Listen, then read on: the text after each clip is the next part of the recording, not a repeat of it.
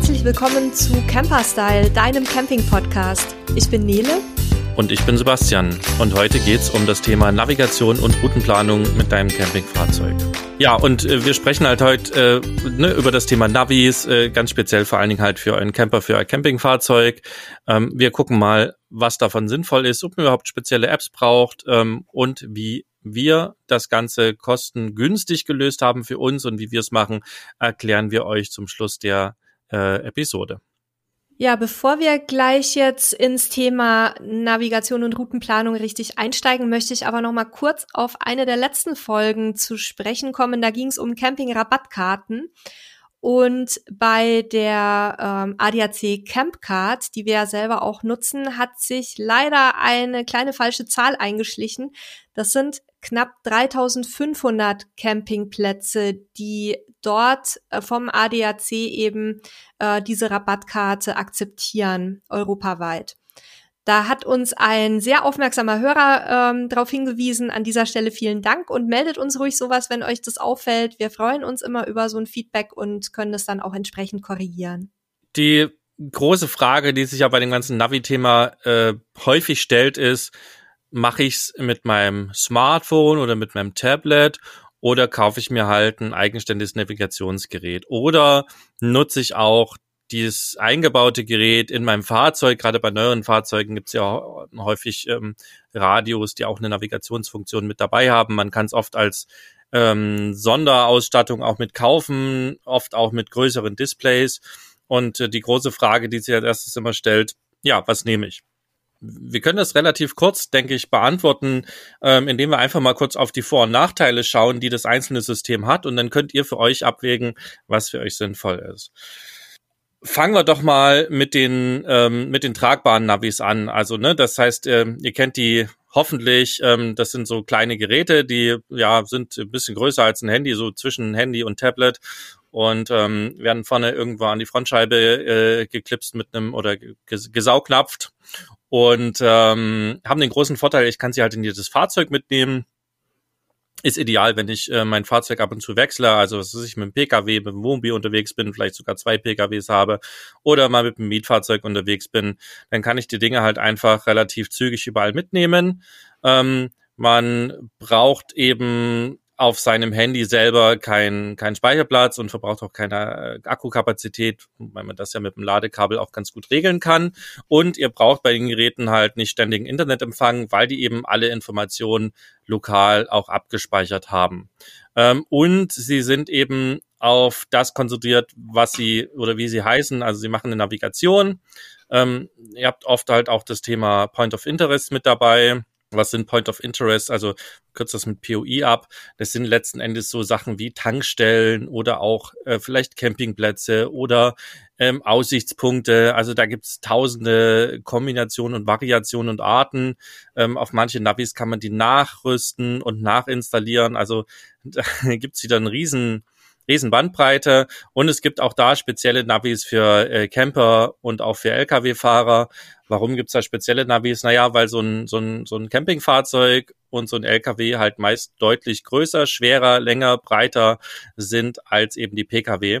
Und man kann in den äh, Geräten dann halt die äh, Zahlen oder die, die Länge, Maße, Gewichte und so weiter einstellen. Und das Navi sucht sich dann die entsprechenden Routen auch raus, sodass man eben nicht vor einer zwei Meter Brücke steht, durch die man mit seinem äh, 3,20 Meter Wohnmobil halt definitiv nicht durchpasst. Ansonsten haben die meist ganz gute Akkus und auch immer irgendwie Ladekabel dabei und oft auch irgendwie eine Dockingstation oder einen USB-Anschluss, sodass man sie halt an den heimischen Rechner anklemmen kann und dort auch mit neuem Kartenmaterial versorgen kann. Und bei vielen ist es auch so, dass sie ähm, auch irgendwie so eine Art Abo dabei haben, dass man eben nach einer Weile immer noch mit frischen Kartendaten versorgt wird.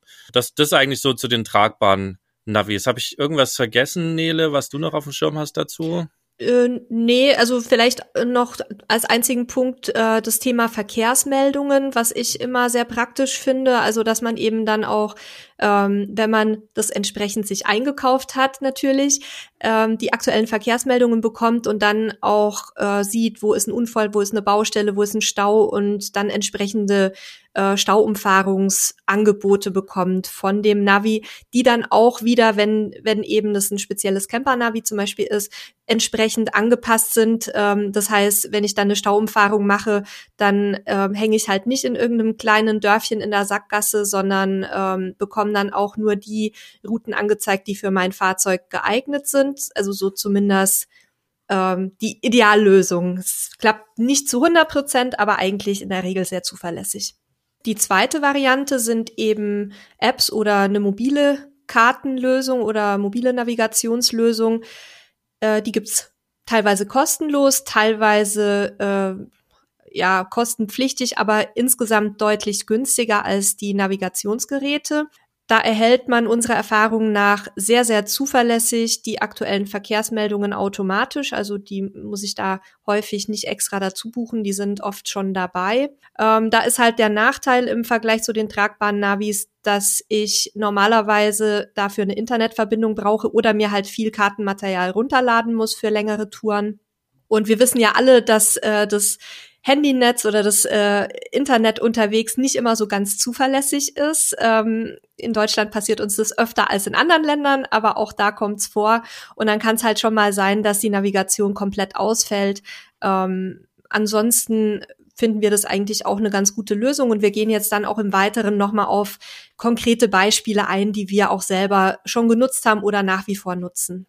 Und dann haben wir ja noch die dritte Variante und das sind die, die fest verbauten Geräte in den Fahrzeugen. Und da müssen wir tatsächlich zugeben, dass wir da gar nicht so viel Know-how in dem Bereich haben, weil wir einfach selber seit fast schon einem Jahrzehnt äh, nicht mehr so eine Geräte besessen haben. Also ich weiß, in meinen früheren Kfz war sowas immer drin und wenn ich einen Mietwagen hatte oder habe, dann, dann ist auch sowas drin. Ähm, ne, das sind die, die, die Navis, die halt irgendwie im Fahrzeug mitkommen, die im Autoradio drin sind. Ähm, manche gibt's da ja auch so mit, mit doppelter Höhe, die dann auch einen größeren Bildschirm haben. Da sind wir relativ raus. Ähm, da gibt's sicherlich auch eine Bandbreite an Geräten. Ähm, der größte Nachteil, den die für mich immer hatten, war, dass man eben äh, irgendwelche CDs und DVDs kaufen musste, um die auf den aktuellen Stand zu bringen. Also die Aktualisierung war ziemlich anstrengend. Wie das heute bei den aktuellen Fahrzeugen ist, weiß ich gar nicht so genau. Da haben wir tatsächlich eine kleine Bildungslücke. Ähm, da müsstet ihr dann schauen, wenn ihr so ein Fahrzeug kaufen wollt. Generell sind die recht teuer, also die Hersteller lassen sich das sehr, sehr gut bezahlen, wenn ihr das als Sonderausstattung mitkauft beim Fahrzeug. Und darin oder in diesem, in dieser Kategorie gibt es dann noch so eine, so eine wiederum kleine Kategorie. Und zwar gibt es so Android-Autoradios. Also Android ist ja ein mobiles Betriebssystem, was eben auf den ganzen Android-Telefonen auch drauf ist. Und da gibt es ja auch Fernseher mit und es gibt eben auch Autoradios damit. Und die sind ganz cool, weil ich dort wiederum Apps installieren kann. Also ne, ihr könnt dann theoretisch die Apps, die wir euch hier so ein bisschen empfehlen und vorstellen, auch auf diesem Autoradio installieren. Ähm, es funktioniert nicht immer alles, weil dafür ja immer eine gewisse Hardware notwendig ist. Oftmals äh, haben diese Radios aber ähm, eine sehr gute Community auch im Internet, die sich damit auseinandersetzt. Die sind preislich auch häufig ganz attraktiv. Also ähm, ist immer so ein bisschen wie soll ich sagen, Bastelvariante, obwohl man gar nicht so viel basteln muss, aber es ist halt auch noch eine spannende Geschichte, wenn man sich halt gerne was Festes einbauen will. Und die haben dann halt auch so Scherze, dass ich halt auch YouTube-Videos angucken kann, wenn ich im Stau stehe. Und ganz coole Features, wenn man das halt nutzen will. Aber, und das muss man auch sagen, jedes Smartphone, jedes Tablet kann das halt auch. Und ähm, der einzige Vorteil ist dann, es ist halt fest verbaut, ich kann es nicht vergessen, es ist immer da kann aber auch ein Nachteil sein, ich kann es eben nicht mitnehmen. Aber das, der, Vollständigkeit halber äh, wollen wir auch diese Geräte entsprechend nennen. Aber wie gesagt, ist äh, nicht unsere Welt, deswegen haben wir da halt wenig Know-how und können euch da wenig mitgeben. Ja, dann würde ich sagen, ähm, fangen wir vielleicht gleich mal mit einem der absoluten Klassiker an, die wahrscheinlich äh, die meisten von euch kennen werden. Und zwar ist es Google Maps. Google Maps hat ganz, ganz viele tolle Funktionen. Also wird ja auch immer weiter ausgebaut, immer wieder kommt was Neues.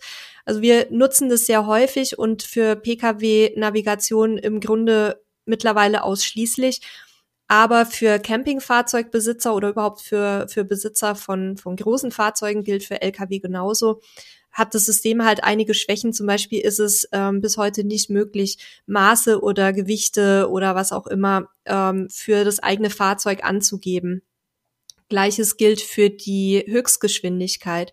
Das heißt also, wenn ich bei Google Maps jetzt eine Route kalkuliere, dann kalkuliert es mir die Route auf Basis der Pkw-Maße, Gewichte und auch der Pkw-Geschwindigkeiten. Und das ist in der Tat bei langen Strecken ein bisschen problematisch, weil man dann einfach wissen muss, dass man je nach Fahrzeugtyp teilweise ungefähr ein Drittel bis zur Hälfte ähm, mehr Zeit nochmal aufschlagen muss. Also insbesondere, wenn ich jetzt zum Beispiel mit einem langen Wohnwagengespann unterwegs bin, nur eine 80er Zulassung habe, dann kann ich erstens halt auch nur langsamer fahren und muss dann nochmal auch so ein bisschen äh, die häufigeren Tankstops und, und Pausenzeiten mit einkalkulieren. Da haben wir die Erfahrung gemacht, wie gesagt, ein Drittel ja. bis die Hälfte, da ist man, ist man gut dabei. Ja, und wirklich, äh, was, was mir jetzt noch nicht erwähnt hat, ne, das, das Fehlen der Eingabe von Maßen ähm, ist vielleicht auf den ersten Blick gar nicht so schlimm. Naja, da kann ich drauf verzichten. Das sagt ja halt so lange, bis ihr mit einem 3,20 Meter Wohnmobil vor der ersten 2-Meter-Brücke steht. Ne? Also Straßen sind generell zu naja, wahrscheinlich 99, irgendwas 8 Prozent dafür ausgelegt, dass sie mit dem Pkw befahren werden können mit einem normalen, äh, ich glaube irgendwie bis, bis, weiß ich nicht, 1,80, 1,90 Höhe. Ähm, und äh, wenn also euer Wohnmobil auch in diesen Maßen passt, dann ist das alles in Ordnung. Aber sobald es größer, länger, schwerer, breiter wird, habt ihr halt genau da ein Problem und wir können da auch gleich ein, zwei Geschichten erzählen, was uns da schon so passiert ist. Ähm Ach, da, da können wir wahrscheinlich sogar mehr als ein, zwei erzählen, denke ich. Also wir haben da auch schon einschlägige Erfahrungen machen dürfen. Aber ja, das, also das muss man einfach wissen. Es ist halt eine kostenlose App, ähm, die hat ganz, ganz, ganz viele Stärken, aber man muss einfach ein paar Sachen im Hinterkopf behalten. Und ähm, wir erzählen euch ja, wie Sebastian vorhin schon sagte, am Ende noch so ein bisschen, wie wir das machen. Äh, kleiner Spoiler, da ist Google Maps auch mit integriert, aber eben nicht als einzige Lösung. Dazu kommt aus meiner Sicht noch ähm, der kleine Nachteil, den aber auch andere Apps haben, dass es halt keine klassische Offline-Funktion gibt. Das heißt, ähm, ich muss mir halt Karten für Routen oder bestimmte Zielgebiete vor der Abfahrt herunterladen.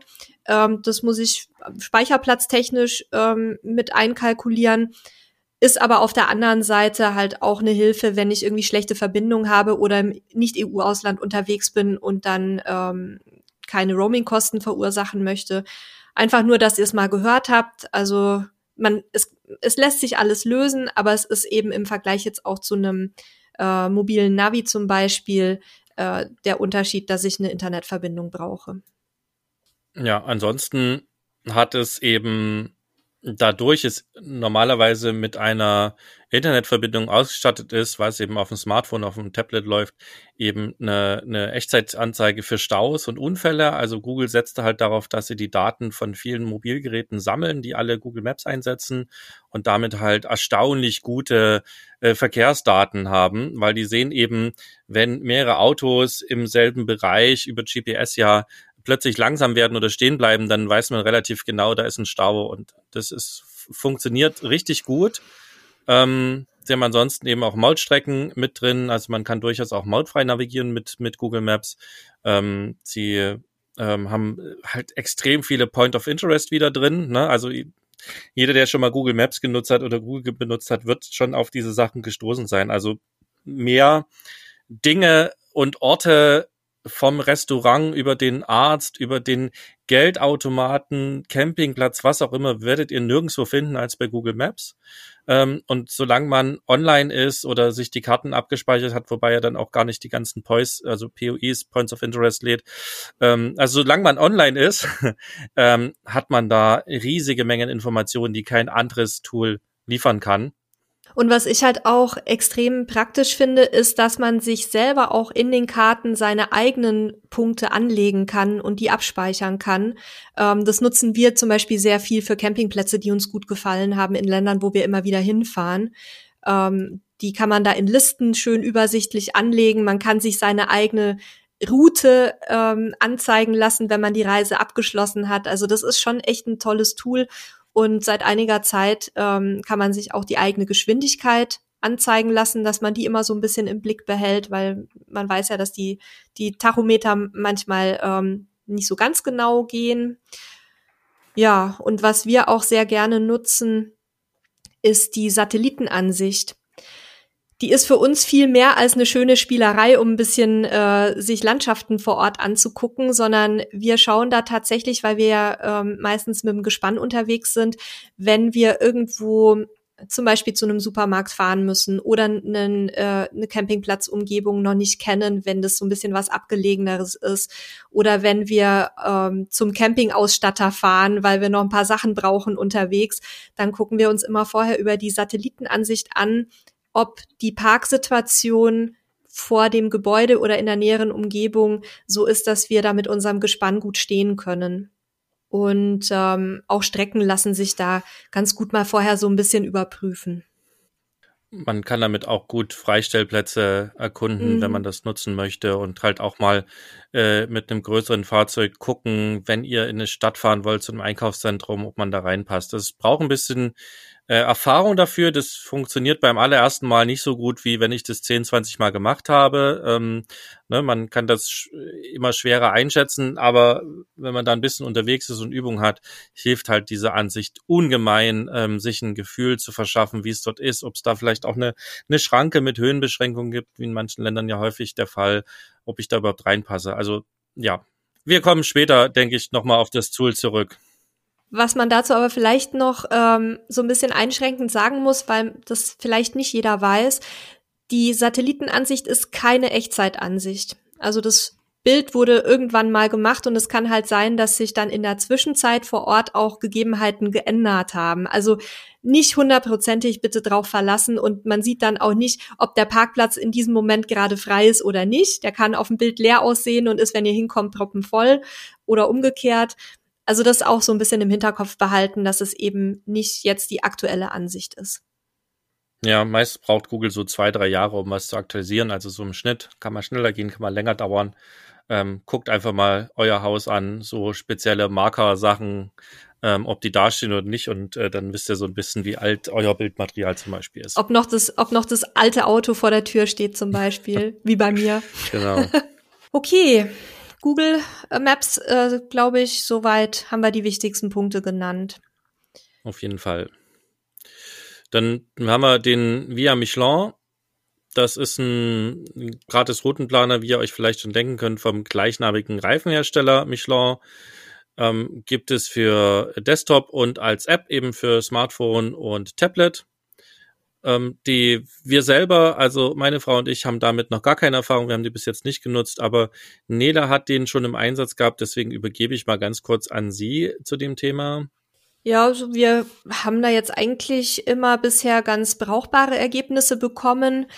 Ähm, das ist ein wirklicher Routenplaner. Also navigieren tun wir damit nicht, ähm, sondern wir nutzen den ab und zu früher häufiger, jetzt nicht mehr so häufig, um halt ähm, mal so eine grobe Planung zu machen, äh, welche Strecke wollen wir fahren, ähm, ist eine Fähre dazwischen, haben wir Mautstrecken, das kann man alles eingeben. Man kann auch die bevorzugten Straßenarten eingeben, also ich kann zum Beispiel Autobahnen oder Mautstrecken ausschließen. Ähm, man kann auch zusätzlich Details zum Fahrzeug auswählen, das heißt Fahrzeugmarke, Modell, Baujahr, Motorisierung oder auch, ob ich mit oder ohne Wohnwagen unterwegs bin. Und ähm, der Routenplaner errechnet dann eben auf Basis dieser Angaben äh, nicht nur deine Strecke, sondern auch einen ungefähren Kostenrahmen. Wir haben die Erfahrung gemacht, dass tatsächlich die Prognosen äh, dieser Kosten immer leider ein Stück unter den tatsächlichen Ausgaben liegen. Aber man hat zumindest mal einen ersten Anhaltspunkt, zum Beispiel zu Sprit und Maut und fällt dann nicht total hinten über, wenn es sich auf einmal so richtig läppert. Ähm, Nachteil bei dem Ganzen ist, dass ich zwar einige Details zum Fahrzeug eingeben kann, aber eben für Campingfahrzeuge nicht die essentiellen, nämlich auch hier wieder Fahrzeugmaße, Gewicht und so weiter. Ähm, das heißt, die Routen sind nicht automatisch für größere oder schwerere Fahrzeuge geeignet. Da müsste man dann selber sich noch mal so ein bisschen kümmern, ähm, wenn eben Ortsdurchfahrten sind oder Brücken oder sowas, dass, dass man da rechtzeitig irgendwie sich informiert. Und die App benötigt halt auch wieder eine Internetverbindung. Also erster Blick über die Ausgaben und so eine grobe Streckenplanung ist super. Die Nutzung ist auch kostenlos. Aber das, das ist definitiv ein Tool, ähm, auf das ich mich auch nicht alleine verlassen würde. Ja, und vielleicht hier nochmal wichtig, weil Nele ist gerade so äh, auch nebenher mit gesagt hat, ne, sie nutzen das nicht zur Navigation, sondern zur Routenplanung. Vielleicht da auch nochmal wichtig, was ist denn der Unterschied überhaupt? Also Routenplanung ist das, was ihr halt vor der Reise macht, also wo ihr euch, äh, wie Nele gerade so schön gesagt hat, einen, einen Überblick verschafft, mal vielleicht Reisezeiten ähm, Spritverbrauch und so weiter kalkulieren könnt, auch ähm, ein Gefühl dafür bekommt, wann, an welchen Punkten ihr nach einem Pauseort suchen könnt, wenn ihr halt mhm. über vielleicht zwei Tage Anreise habt. Ähm, ne? Das ist deswegen macht hier auch eine Desktop-App Sinn. Also Desktop bedeutet, ich kann es eben auf dem Laptop oder auf dem, auf dem Computer ähm, ausführen. Das ist also, ähm, Nele nutzt es oder hat es genutzt für, für das davor. Und die Navigation ist eben das, was ich dann mache, wenn ich, wenn ich unterwegs bin. Also das heißt, wo dann wirklich halt das, die Software läuft und ähm, ich eben fahren kann. Also das ne, nochmal die Unterschiede, damit ihr da auch äh, wisst, dass man da natürlich auch verschiedene Lösungen nutzen kann äh, in Kombination. Genau, das, das ist auch genau das, was wir euch dann ähm, gegen Ende der Folge so ein bisschen näher erläutern, welche Kombinationen da aus unserer Sicht Sinn machen würden. Eine App, die wir noch gar nicht so lange her entdeckt haben, ähm, aus der Not heraus eigentlich.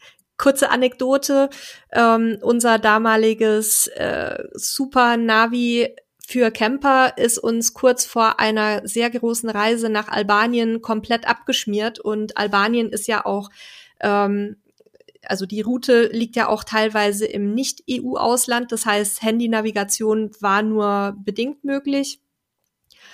Und wir mussten dann wirklich uns sehr auf die Schnelle, weil der Support dieses Navigationsgeräts unter aller Sau war, um es auf gut Deutsch zu sagen, nach einer Alternativlösung umgucken. Und wie es bei uns üblich ist, war das ungefähr zwei Tage vorher.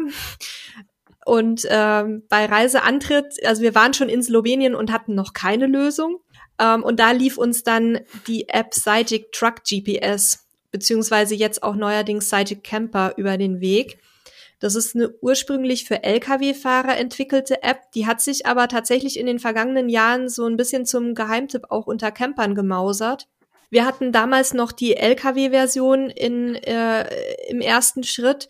Die hatte eigentlich schon mehr oder weniger alle Funktionen, die für uns nötig waren. Also da konnte man Fahrzeugmaße eingeben, Höchstgeschwindigkeiten, Gewicht und so weiter. Und jetzt seit einiger Zeit gibt's auch die neue Version Europe Caravan. Ähm, die ist jetzt nochmal spezifisch erweitert und auch verfeinert worden. Also wie gesagt, Fahrzeugmaße, Gesamtmasse, Maximalgeschwindigkeit ist nach wie vor alles äh, drin. Ähm, zusätzlich habe ich halt jetzt auch Camping- und Stellplätze mit in der Datenbank und natürlich auch das, was für Lkw-Fahrer wichtig ist, nämlich zum Beispiel Tankstellen oder Rastplätze entlang äh, der eigenen Route. Ich habe einen sehr schönen Fahrspurassistent und sehe immer, wo ich mich einordnen muss, was ja beim Fahren mit wirklich größeren Gefährten vor allem ganz wichtig ist, dass ich rechtzeitig reagieren kann und nicht irgendwie mal schnell einscheren muss, weil ich die Ausfahrt sonst verpasse. Und ich kann mir sogar als Zusatzoption auch ähm, die Verkehrslage in Echtzeit anzeigen lassen und ich bekomme die Spritpreise an den jeweiligen Tankstellen und zwar auch immer ähm, zwei, drei Tankstellen im Voraus. Das heißt, ich kann auch so ein bisschen vergleichen, was jetzt für die Kollegen unter uns, die sehr große Tanks haben, mit Sicherheit spannend sein kann, ähm, weil da macht es dann natürlich schon einen Unterschied, ob der Sprit ein paar Cent teurer oder billiger ist. Und was der Halil da besonders liebt bei dieser App, ist die geografische Reliefanzeige. Also ich sehe da sehr gut Steigungen, Senkungen, Kurven. Sieht fast aus wie in so einer 3D-Ansicht und kann halt äh, dadurch die Strecke vorab so ein bisschen besser einschätzen und mein Fahrverhalten entsprechend ähm, auch so anpassen.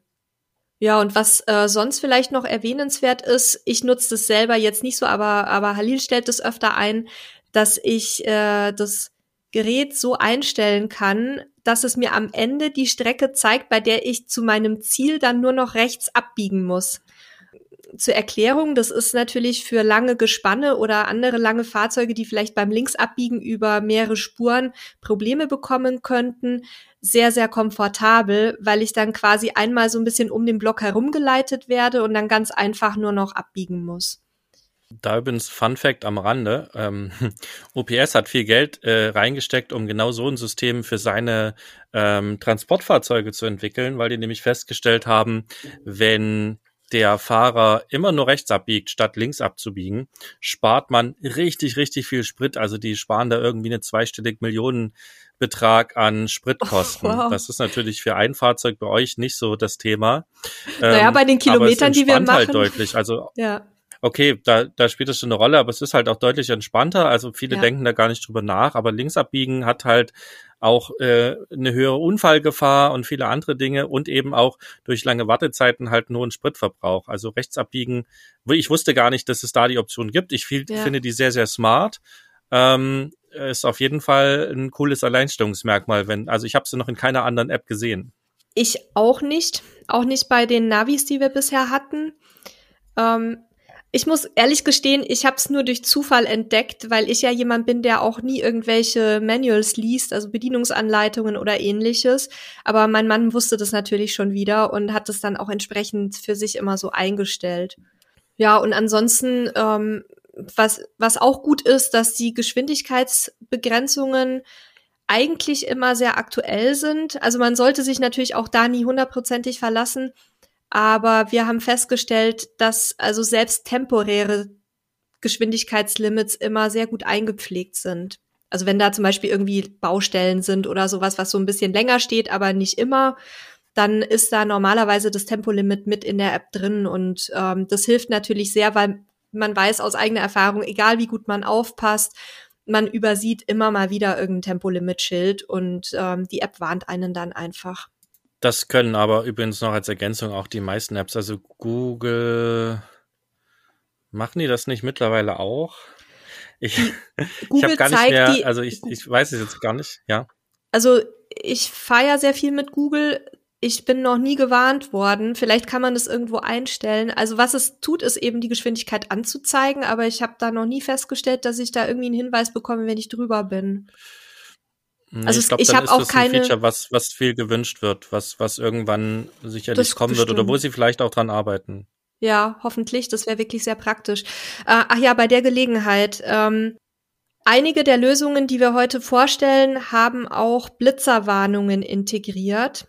Die habe ich jetzt aber nicht einzeln genannt, weil die teilweise in den Reiseländern wie Frankreich zum Beispiel relativ äh, streng verboten sind und ich meine auch bei uns. Ähm, deswegen sollte das nicht unbedingt ein Kaufkriterium sein, aber die meisten können das. So. Das stimmt. Ich habe das auch gerne gerne genutzt auf manchen Strecken. Ja. Nicht, aber dass nicht ich so gerne äh, gesehen. permanent am, ja, nicht, dass ich permanent am Rasen wäre, aber manchmal gibt es wirklich Momente, wo man, wo man nicht so drauf achtet, auch wenn es nicht passieren sollte. Und da ist es hilfreich, wenn man zumindest eine Info bekommt. Meist reißt da auch, wenn das Tool mich vor äh, einer Geschwindigkeitsüberschreitung generell warnt. Ja, wie alle Tools, ähm, die wir vorstellen, hat natürlich auch ähm, Sidekick ein, zwei Nachteile. Zum einen ähm, muss ich auch hier wieder Offline-Länderkarten herunterladen. Und ich persönlich ähm, fand auch die Oberfläche so ein bisschen gewöhnungsbedürftig in der Bedienung. Da muss man sich vielleicht dann vorab, also vor der ersten Reise, etwas damit auseinandersetzen. Der Halil kommt damit besser zurecht. Ich brauchte dann eine Zeit, bis ich reinkam, auch, ähm, auch in die Geschichte mit dem Fahrspurassistenten und mit dem Abbiegeassistenten. Ähm, dafür bekomme ich aber für wirklich sehr wenig Geld ein vollwertigen Ersatz für teure Camper-Navis. Also normalerweise kostet die Lifetime-Lizenz für immer sozusagen 70 Euro ungefähr. Und da habe ich dann noch drei Jahre kostenlose Karten-Updates, ähm, die ich mir dann runterladen kann. Die ersten 14 Tage kann ich das auch kostenlos testen. Das wäre auch mein Tipp, wenn ihr euch dafür interessiert, dass ihr erstmal die kostenlose Version ähm, euch anschaut. Die hat auch alle Premium-Funktionen drin und dann euch erst für ein Abo entscheidet. Und äh, vor allem ein ganz wichtiger Tipp von meiner Seite, weil wir das jetzt selber auch schon häufiger genutzt haben bei dieser App. Es gibt sehr regelmäßig echt heftige Rabatte. Also wir haben beim letzten Mal, glaube ich, 40 Prozent ungefähr gespart. Also wenn ihr jetzt aktuell die App nicht braucht, dann wartet lieber noch ein bisschen und schaut immer mal wieder in den App Store rein. Vielleicht gibt's auch eine Newsletter, bei dem man sich anmelden kann oder so. Das müssen, äh, müsstet ihr mal nachgucken. Das habe ich jetzt ehrlich gesagt vor, vergessen in der Vorbereitung.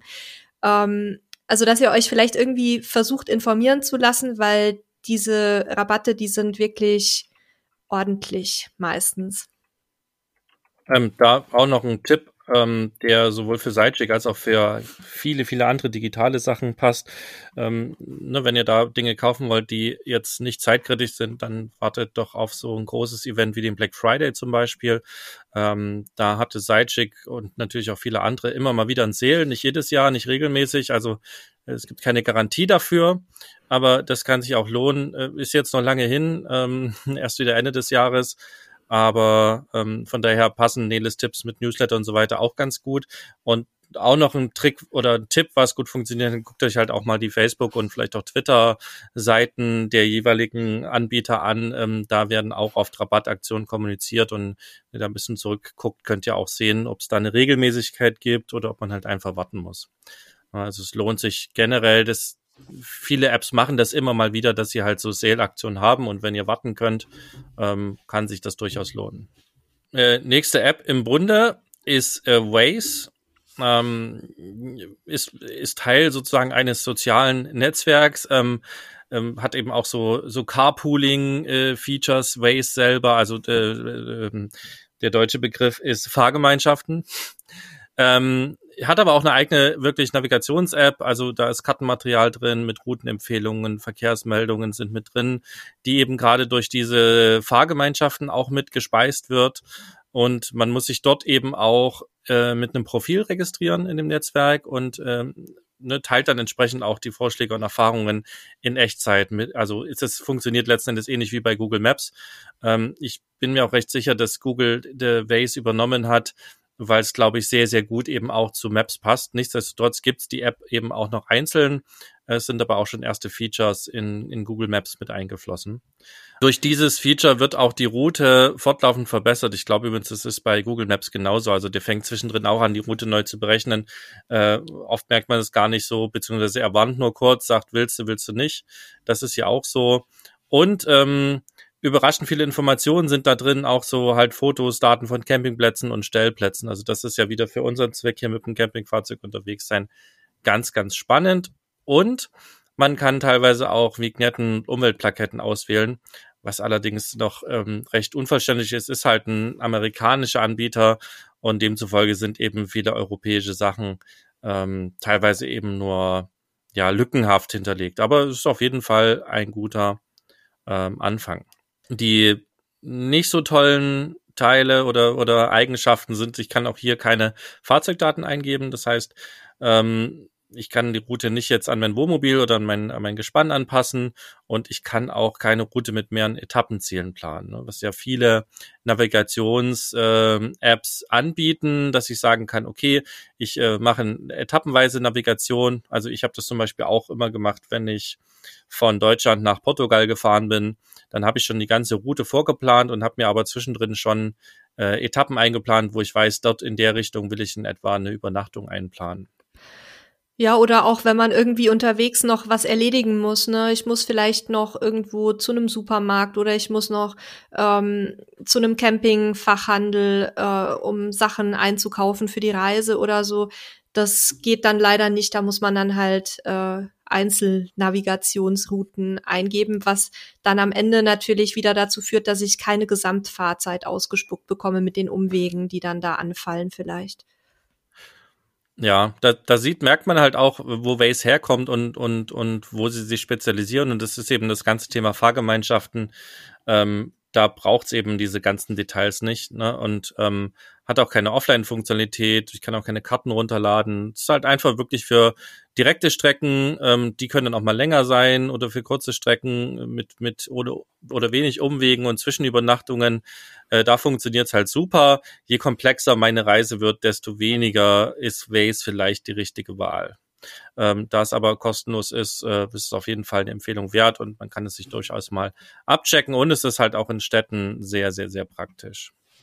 Ja, das nächste, ähm, was wir auf der Liste haben, ist Copilot äh, GPS. Übrigens die ganzen englischen Namen, ähm, die braucht ihr jetzt auch euch nicht alle zu merken, hätten wir vielleicht mal am Anfang sagen sollen. Wir packen euch die ganzen Infos wie immer in die Folgenbeschreibung, also in die Show Notes, ähm, weil äh, ich weiß auch nicht, ob wir das alles immer so richtig aussprechen. Also, dass ihr da dann eure Sachen findet, äh, kriegt ihr dann eine schöne Übersicht von uns.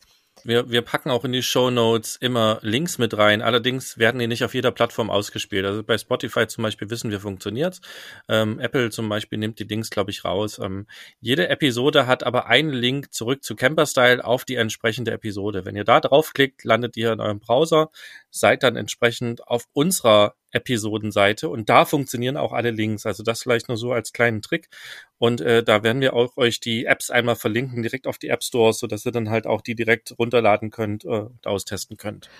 Und wenn auch der Link zu uns äh, gelöscht werden sollte von irgendeiner Plattform, dann findet ihr alle Episoden unter camperstyle.de slash podcast. Da ist die Übersicht aller Folgen und da sind alle Informationen dann auch nochmal hinterlegt jeweils. Okay, das war ein kleiner Exkurs nochmal zur Erklärung. Ähm, jetzt kommen wir aber nochmal zurück zu Copilot GPS. Das haben wir selber noch nicht im Einsatz gehabt, ähm, konnten das also noch nicht testen, aber ihr hattet das, glaube ich, eine ganze Zeit lang mal, ne? Genau, hat bei mir die Navigon-Software abgelöst, die wir hier gar nicht vorstellen, weil es sie einfach nicht mehr gibt. Ähm, da musste ich mir irgendwann Ersatz suchen, weil das Unternehmen äh, in die Insolvenz gegangen ist und ähm, ich bin dann bei Copilot gelandet wir nutzen das auf dem iPad, funktioniert auf dem iPhone sehr, sehr gut und auch auf Android-Geräten. Ähm, wir sind halt so eine Apple-Family, ähm, wobei wir jetzt auch ein Android äh, adoptiert haben äh, zum Testen. Aber ja, ne, deswegen halt bei uns iPad läuft aber sicherlich genauso gut auf, auf jedem Android-Tablet, was ein bisschen Rechenpower hat. Ähm, gibt es generell als kostenlose App, also kann ich mir erstmal kostenlos runterladen. Ähm, allerdings kosten die Navi-Funktion und die Verkehrsinfos extra. Da muss ich quasi so Abos abschließen.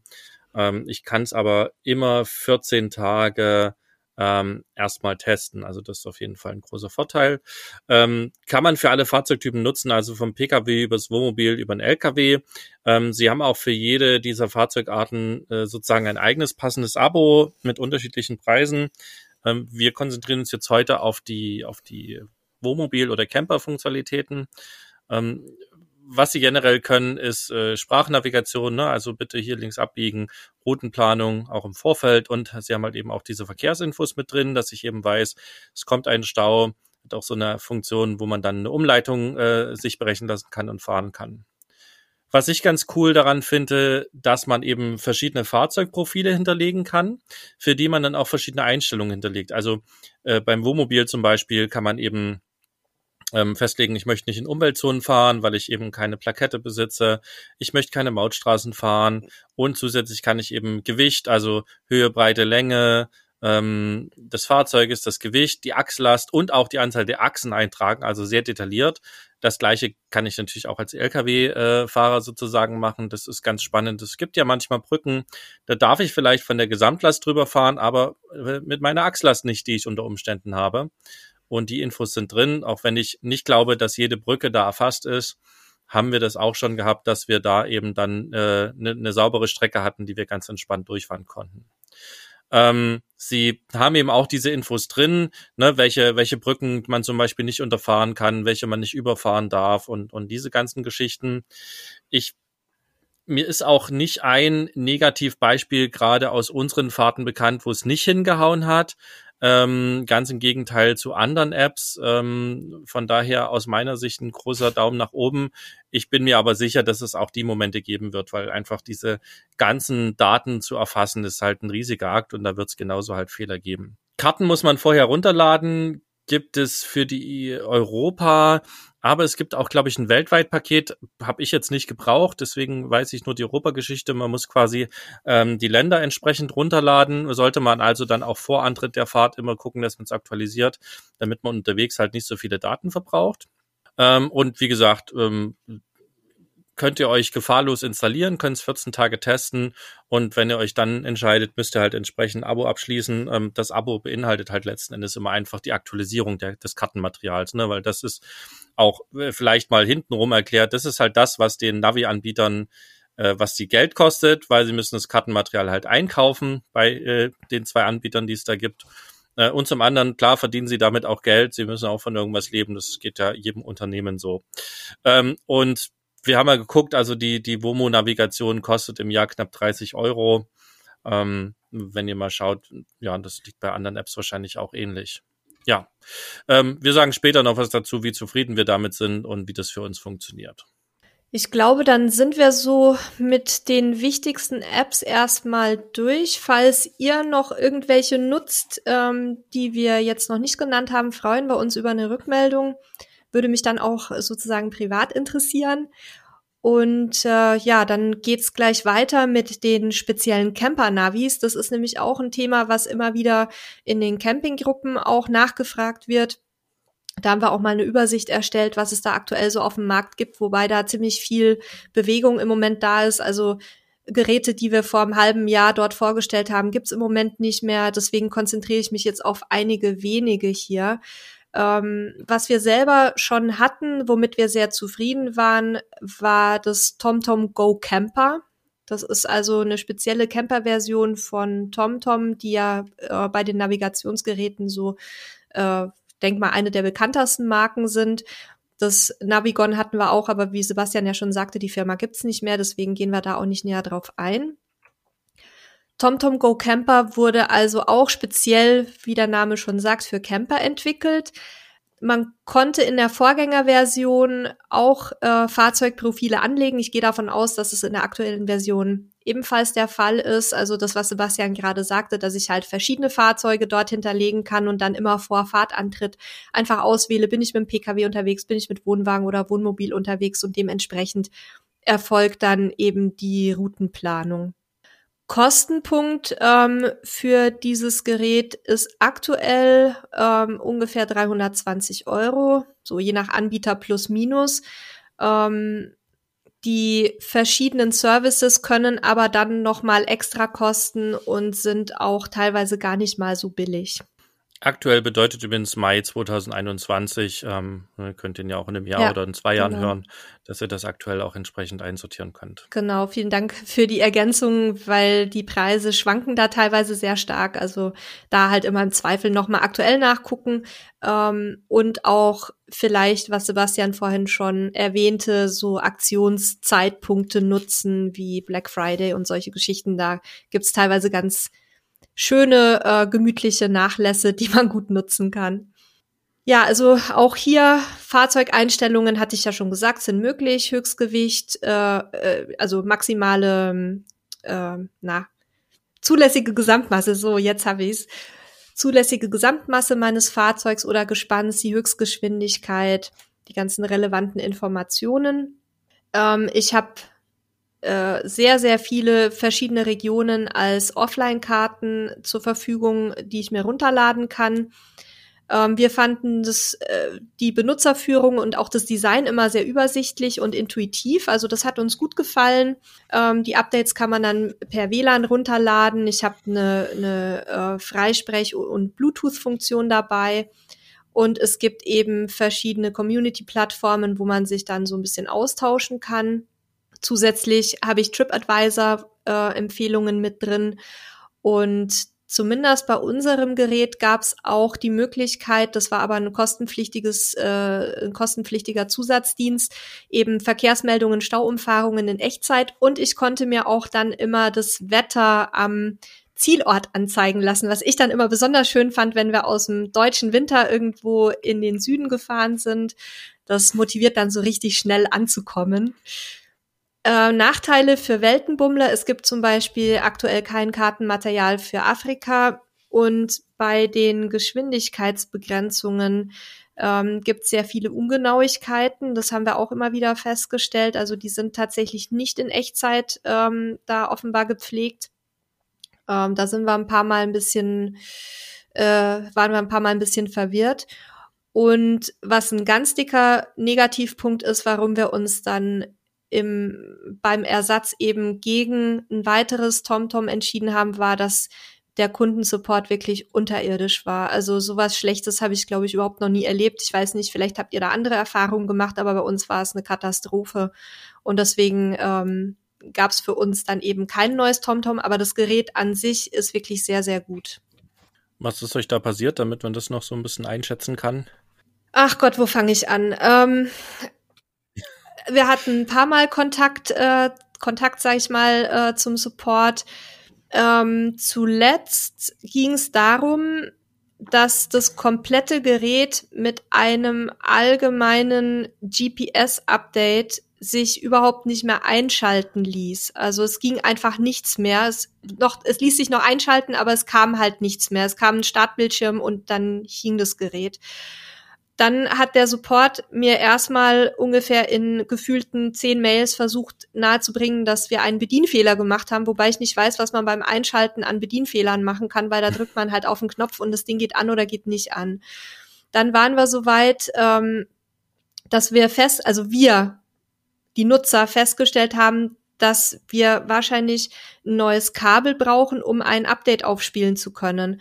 Dann waren sie nicht imstande, uns so ein Kabel zu schicken und das war halt ein Gerät, was schon ein paar Jahre alt war, also nichts, wo man jetzt in jedem äh, Mediamarkt oder Saturn oder wo auch immer diese Datenkabel herbekommt. Also es war nicht möglich, dann nach vier Jahren oder was es war, noch so ein Kabel vom äh, von der Firma zu bekommen.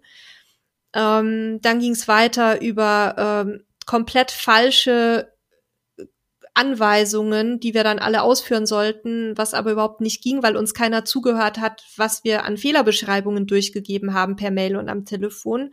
Und Ende des Lieds war halt, dass das Gerät nicht mehr einsatzfähig war und man uns dann suffisant äh, einen, ich glaube, 10-Euro-Gutschein angeboten hat für den Kauf eines neuen Geräts und ja, war halt irgendwie ärgerlich alles.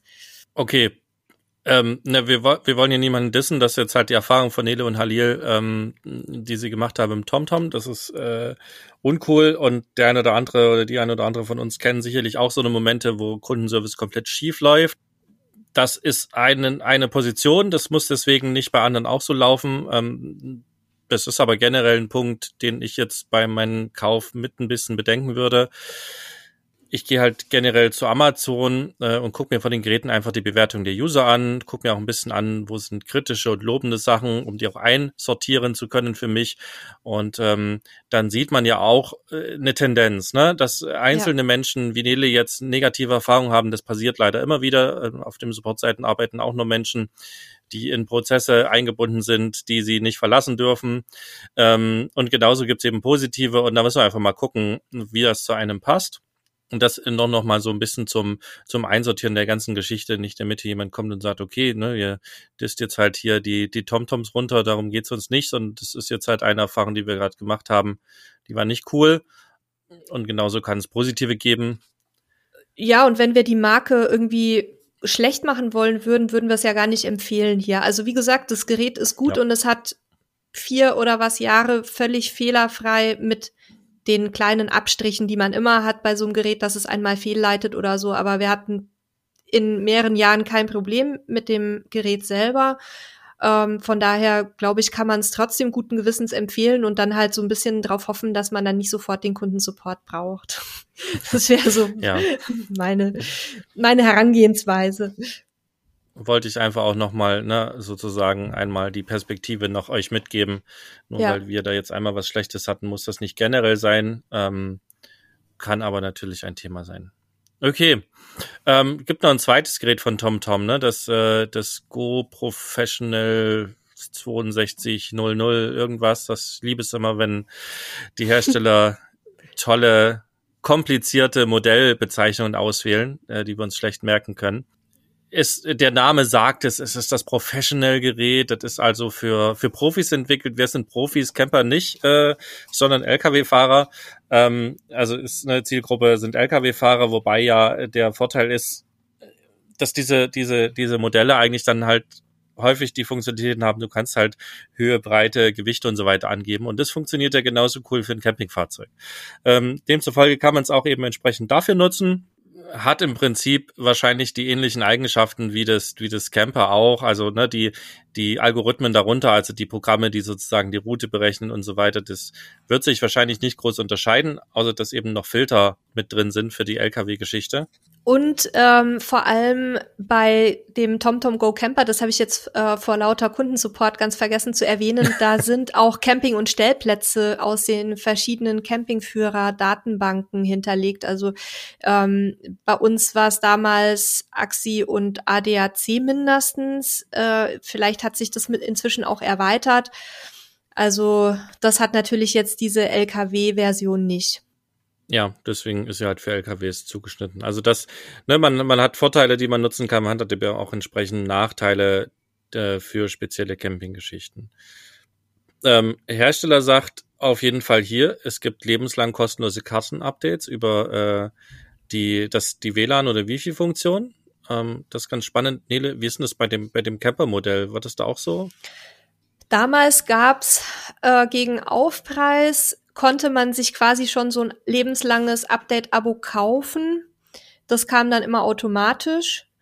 Und die ähm, Zusatzfunktionen wie Verkehrsmeldungen äh, und Stauumfahrungen musste man einmal jährlich nochmal dazu buchen. Und ich meine, das waren seinerzeit 95 Euro im Jahr, also nicht gerade billig, wenn ich ein Gerät habe, was im, äh, in der Anschaffung schon über 300 Euro kostet.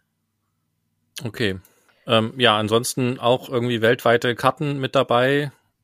Ähm, also kommt ein bisschen aufs Modell an. Es scheint da verschiedene Varianten zu geben. Welt, Europa mit Russland. Da muss man ein bisschen gucken. Und es hat auch eine Freisprech- und Bluetooth-Funktion mit dabei, wie das andere auch. Das ist ja an sich eine ganz spannende Kombination, ne? dass man halt sagt, okay, ich kann es als Freisprechanrichtung für mein Handy nutzen. Ähm, muss man immer gucken, wie viel besser das ist, als wenn man das eigene Handy dafür nutzt, wobei die Lautsprecher der Handys meist nicht so laut sind, dass sie halt Fahrgeräusche übertönen können. Also könnte ein ganz spannendes Feature sein. Ähm, und ähm, die könnt den Ton scheinbar nicht auf eure Fahrzeuglautsprecher übertragen. Also der, ne, wenn der Ton oder die Lautstärke euch im Gerät nicht ausreicht, ja, dann ist halt Pech. Und die Akkulaufzeit ist wohl nicht so gigantisch, ähm, an sich nicht schlimm, weil ich glaube, die meisten haben halt sowieso immer das Ladegerät dran ähm, und man, ich, man braucht eigentlich dieses Akkuthema relativ selten. Also ne, man hat ja im Fahrzeug immer irgendwie einen Zigarettenanzünder. Ja, das, das halte ich da, von daher nicht ganz so schlimm. Ja. Da vielleicht als kleiner Tipp ähm, von TomTom selber ähm, und auch von äh, generischen Anbietern gibt's auch so Adapterstecker für den Zigarettenanzünder, wo ich zwei oder sogar noch mehr USB-Stecker einstecken kann. Also wir haben den oder hatten damals den von TomTom, weil wir eben sicher sein wollten, dass er zum Gerät passt ähm, und dann nicht irgendwas am Gerät beschädigt wird. Und da kann man dann, wenn man also die äh, den Zigarettenanzünder zum Beispiel auch zum Handyladen verwenden möchte, kann man eben zwei oder mehr Geräte anstecken. Das fanden wir immer ganz praktisch, weil wir eigentlich immer irgendwas laden müssen während der langen Fahrten. Und damit kann man es gut lösen.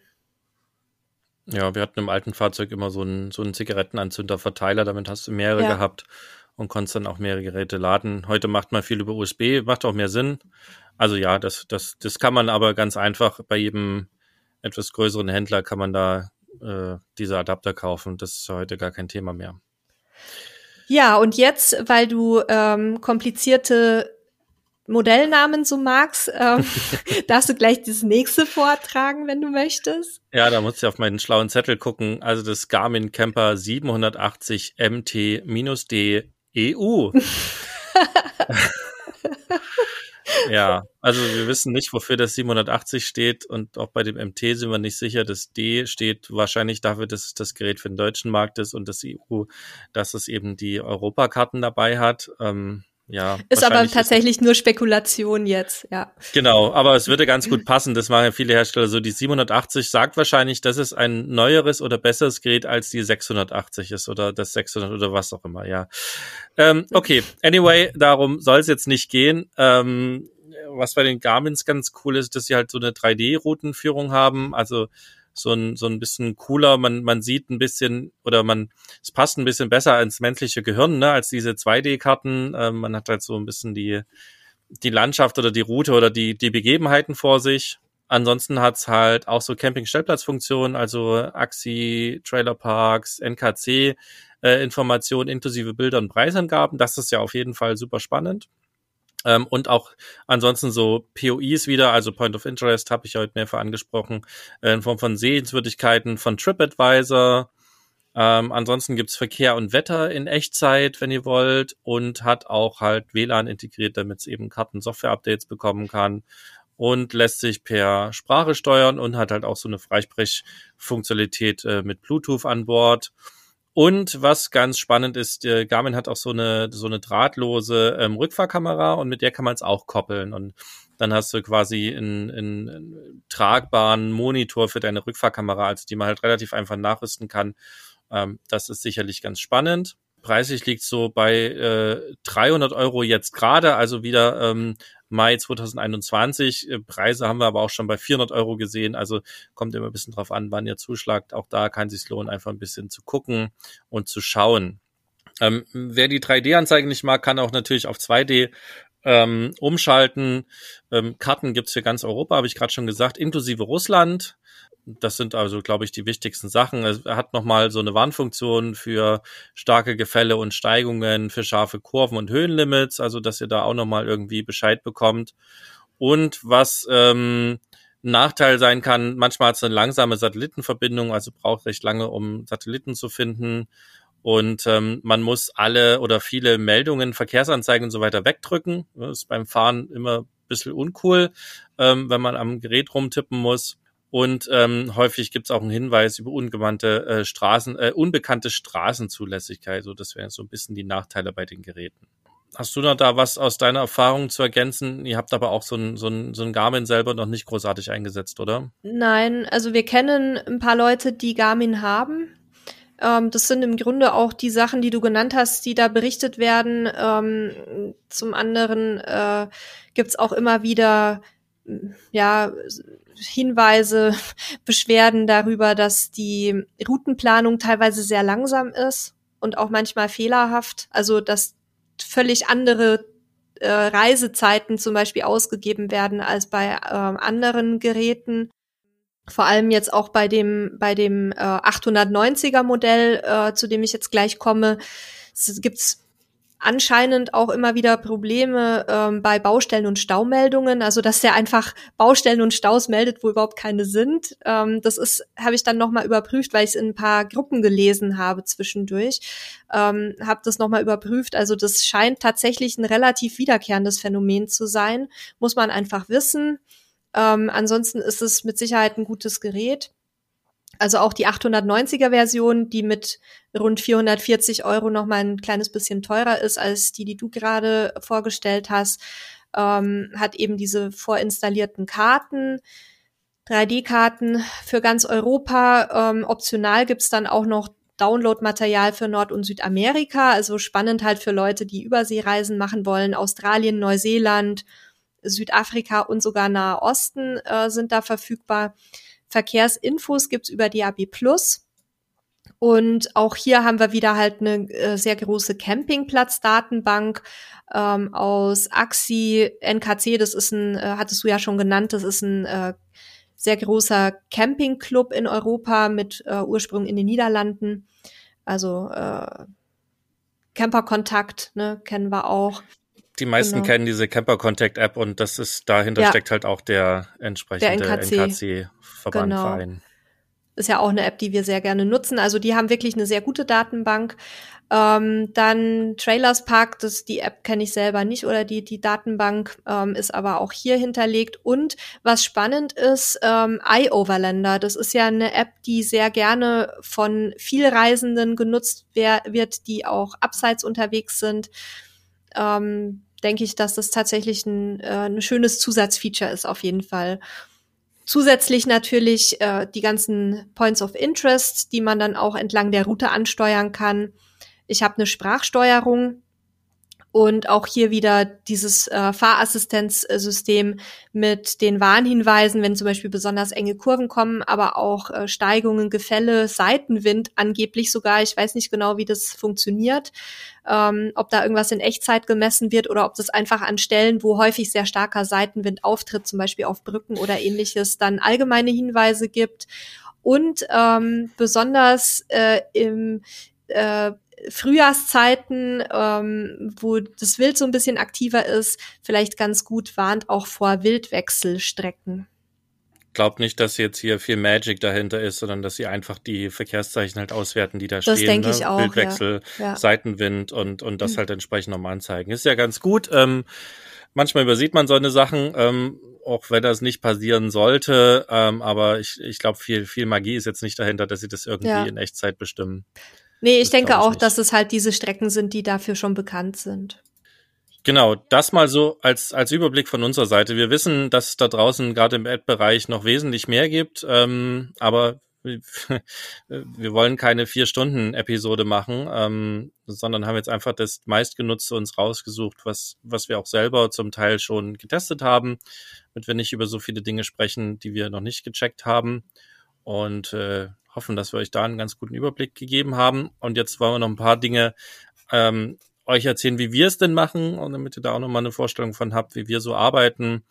Und da würde ich quasi kurz das Wort wieder an die Nele übergeben, dass sie einmal aus, aus, aus ihrer ähm, aus ihrem Navigationsalltag berichtet und dann sage ich auch noch was dazu, wie wir das auf unserer Seite, also meine Frau und ich machen.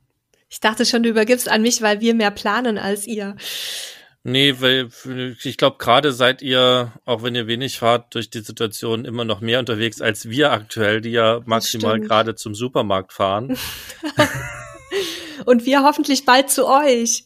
Ja. Dann haben wir wieder eine schöne, schöne Route, die wir zu planen haben. Genau, da könnt ihr auf jeden Fall äh, dann gleich die Navi-Software wieder nutzen.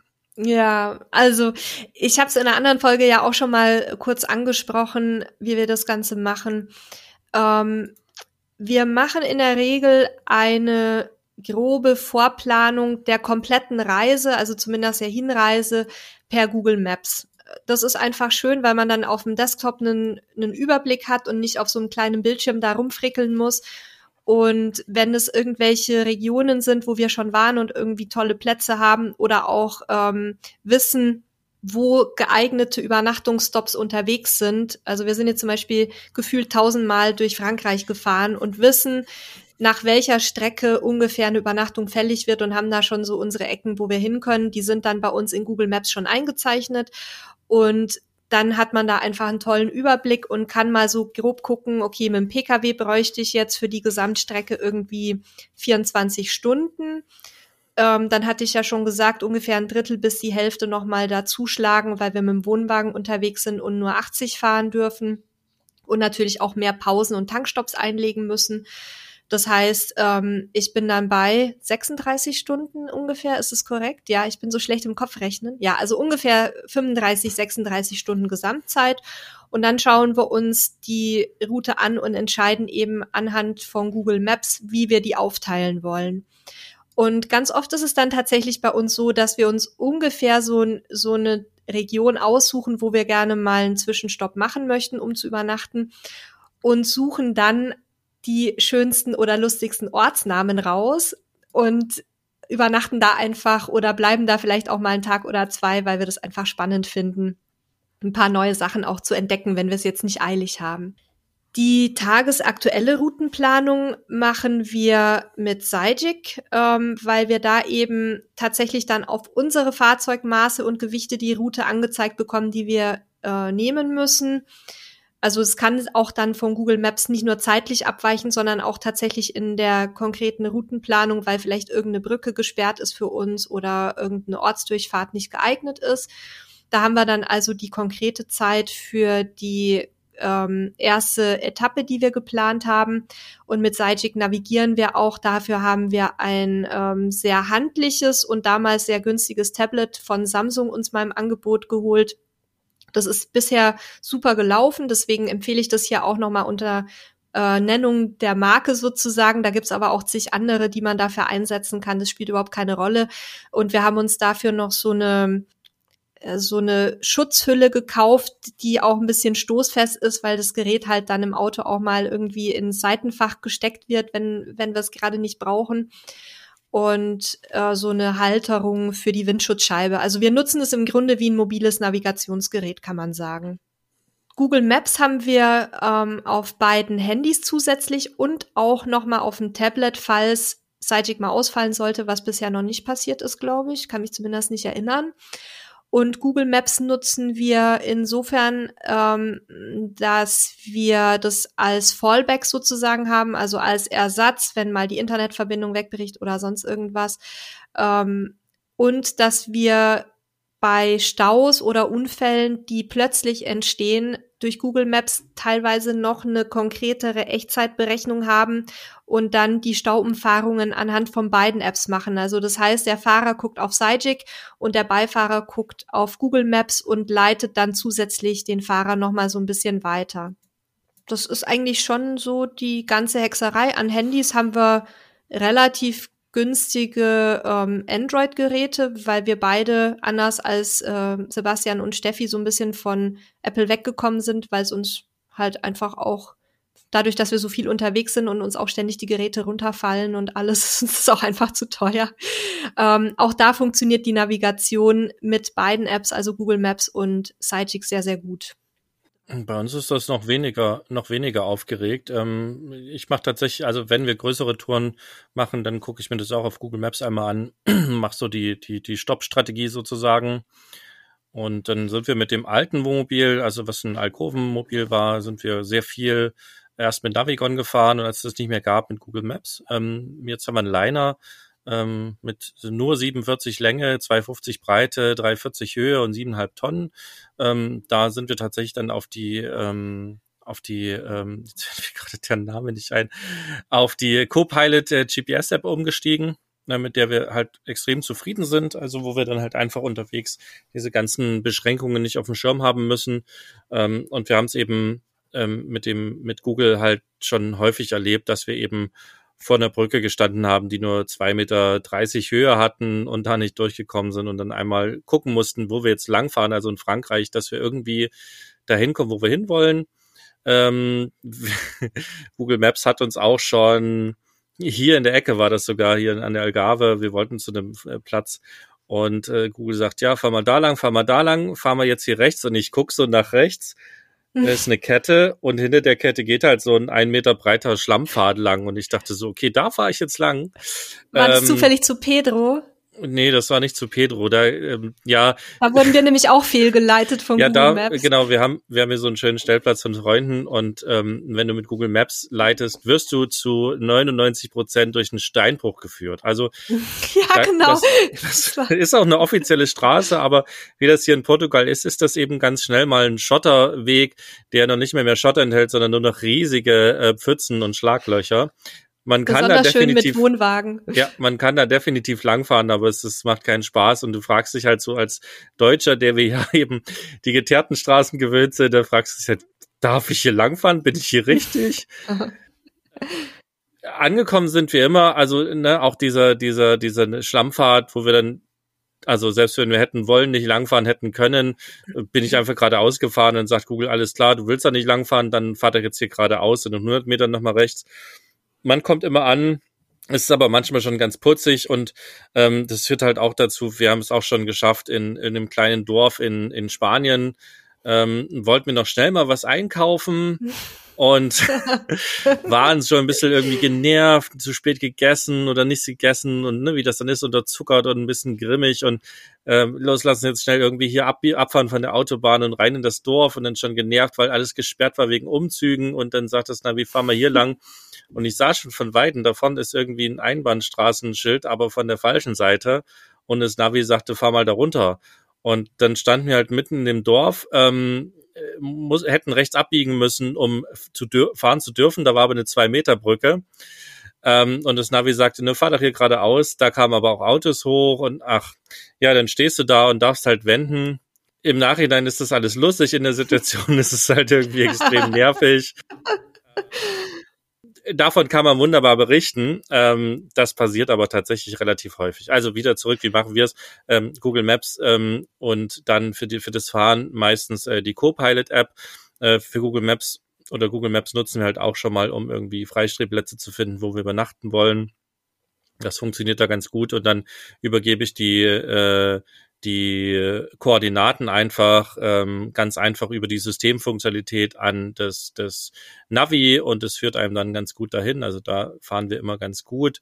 Und ähm, bei Staus und Unfällen, ja, bleiben wir halt bei Staus und Unfällen einfach im Stau stehen, äh, machen was zu essen, chillen ein bisschen und warten, bis es weitergeht, weil mit dem großen Liner macht es auch keinen Sinn, irgendwie durch die Häuser, äh, durch die Dörfer zu juckeln. Ähm, das ist anstrengender als alles andere. Und also ich bin generell da ein, ein, ein Mensch, der relativ selten dann die Umleitungen fährt, weil die Erfahrung hat mir gezeigt, dass dann alle anderen auch die Umleitung fahren und wir dieselben Kram haben wie auf der Autobahn im Stau. Und, Deswegen, und auch da natürlich wieder Fehler passieren können ja. in der Navi-Software, ne? Also es gab ein, einmal gab es eine Situation in meinem Leben, wo es schlau gewesen wäre, abzufahren, äh, weil ich habe danach halt wirklich sechs Stunden im Stau verbracht. Das ist jetzt einmal in äh, 42 Jahren passiert. Ach Gott, das unterstützt mich dabei, nicht abzufahren, auf der Autobahn zu bleiben. Aber das macht jeder anders. Wir machen, also ich mache so. Ähm, und was nutzen wir an Hardware? Also wir haben halt beide ein iPhone, wir haben beide ein iPad Pro und wir nutzen es auch auf dem iPad. Also wir nutzen die die iPads halt auch äh, geschäftlich. Deswegen haben wir da immer so ein etwas größeres Modell. Und das nutzen wir auch beim Fahren dann als Navi. Macht halt im großen Liner-Fenster Sinn, weil es halt ne, schön übersichtlich ist. So eine Halterung dafür mit Saugnapf und früher am anderen, äh, im Alkurvenfahrzeug habe ich einfach immer mein, mein äh, Telefon genutzt. Ähm, die iPhones sind ja hardwaremäßig immer, wenn man das halbwegs aktuelle Modell hat, extrem leistungsfähig und auch vom Speicher habe ich mir angewöhnt, lieber eine Nummer größer zu kaufen, auch wenn das ein bisschen weh tut im Portemonnaie, hat man dann auch keine Probleme. Und wenn ihr ein Android-Gerät kauft, dann achtet tunlichst darauf, ob man das, dass man das halt wirklich auch per Speicherkarte erweitern kann, dann gibt's dann nämlich auch keine Speicherprobleme ja, also so nutzen wir das. ähm, externe, also diese fertigen Geräte sind, kommen bei uns gar nicht in die Tüte, weil ich mit Apps halt wesentlich flexibler bin und wesentlich schneller auch auf Trends reagieren kann, wenn es jetzt irgendwas Neues gibt, ähm, was ich gerne nutzen möchte. Das bei den, bei den festen Geräten bin ich da halt ziemlich, ja, festgelegt, dass der Hersteller das dann halt auch einbaut. Bei einer App kann ich einfach wechseln. Also ja, wir sind da recht pragmatisch unterwegs. Du meinst jetzt die fest im Fahrzeug eingebauten? Ja, nee, also nicht nur die fest im Fahrzeug eingebauten, die meide ich schon seit Jahrzehnten, ähm, sondern auch diese, diese Fertiggeräte, halt die TomToms mhm, äh, und die, die, die Garmins. Mhm. Ähm, meine Eltern haben sowas, für die ist das cool, äh, weil dann müssen die sich nicht mit Apps auseinandersetzen, die halt auch mal spinnen und spacken und mal ihre Probleme haben.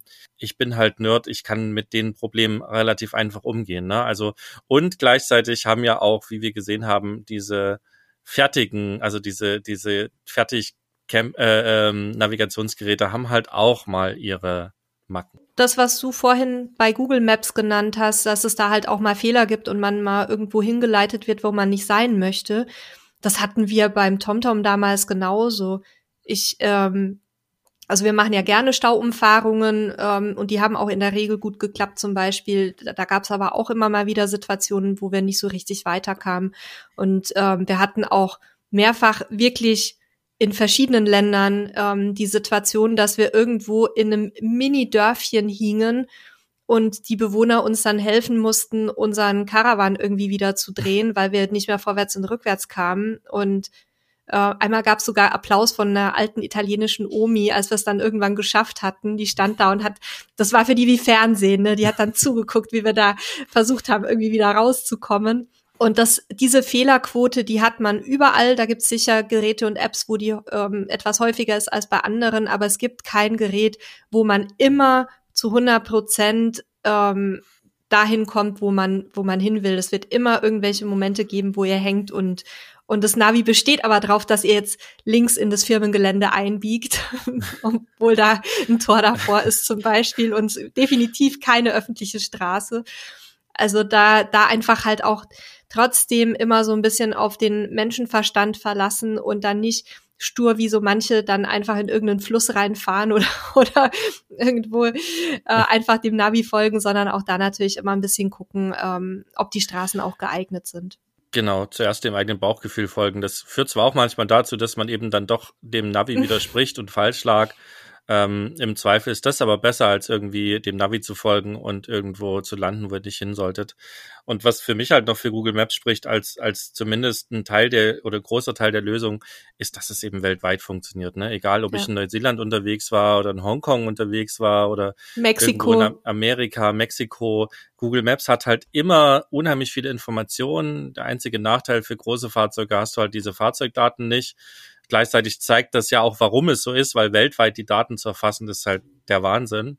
Mhm. Ähm, und ich auch so wie Nele haben wir halt unsere ganzen äh, Favorite Spots sozusagen drin. Also meine, ich zeige das gerne mal, wenn wir irgendwo Menschen treffen.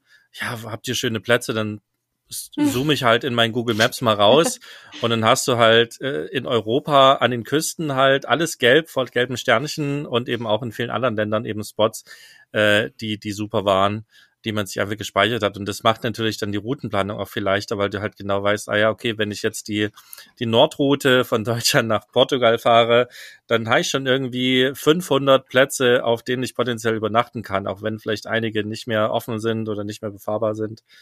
Ähm, und das macht halt Google Maps für uns auch äh, universell und ich äh, alleine auch das Feature, dass ich halt zu ganz vielen Orten in Google Maps auch Öffnungszeiten und vor allen Dingen auch aktuellen äh, Besuchsansturm sehe. Ne? Ich kann ja. also im Supermarkt auch genau gucken, wann möchte ich hingehen, wann sind die wenigsten Leute zu erwarten.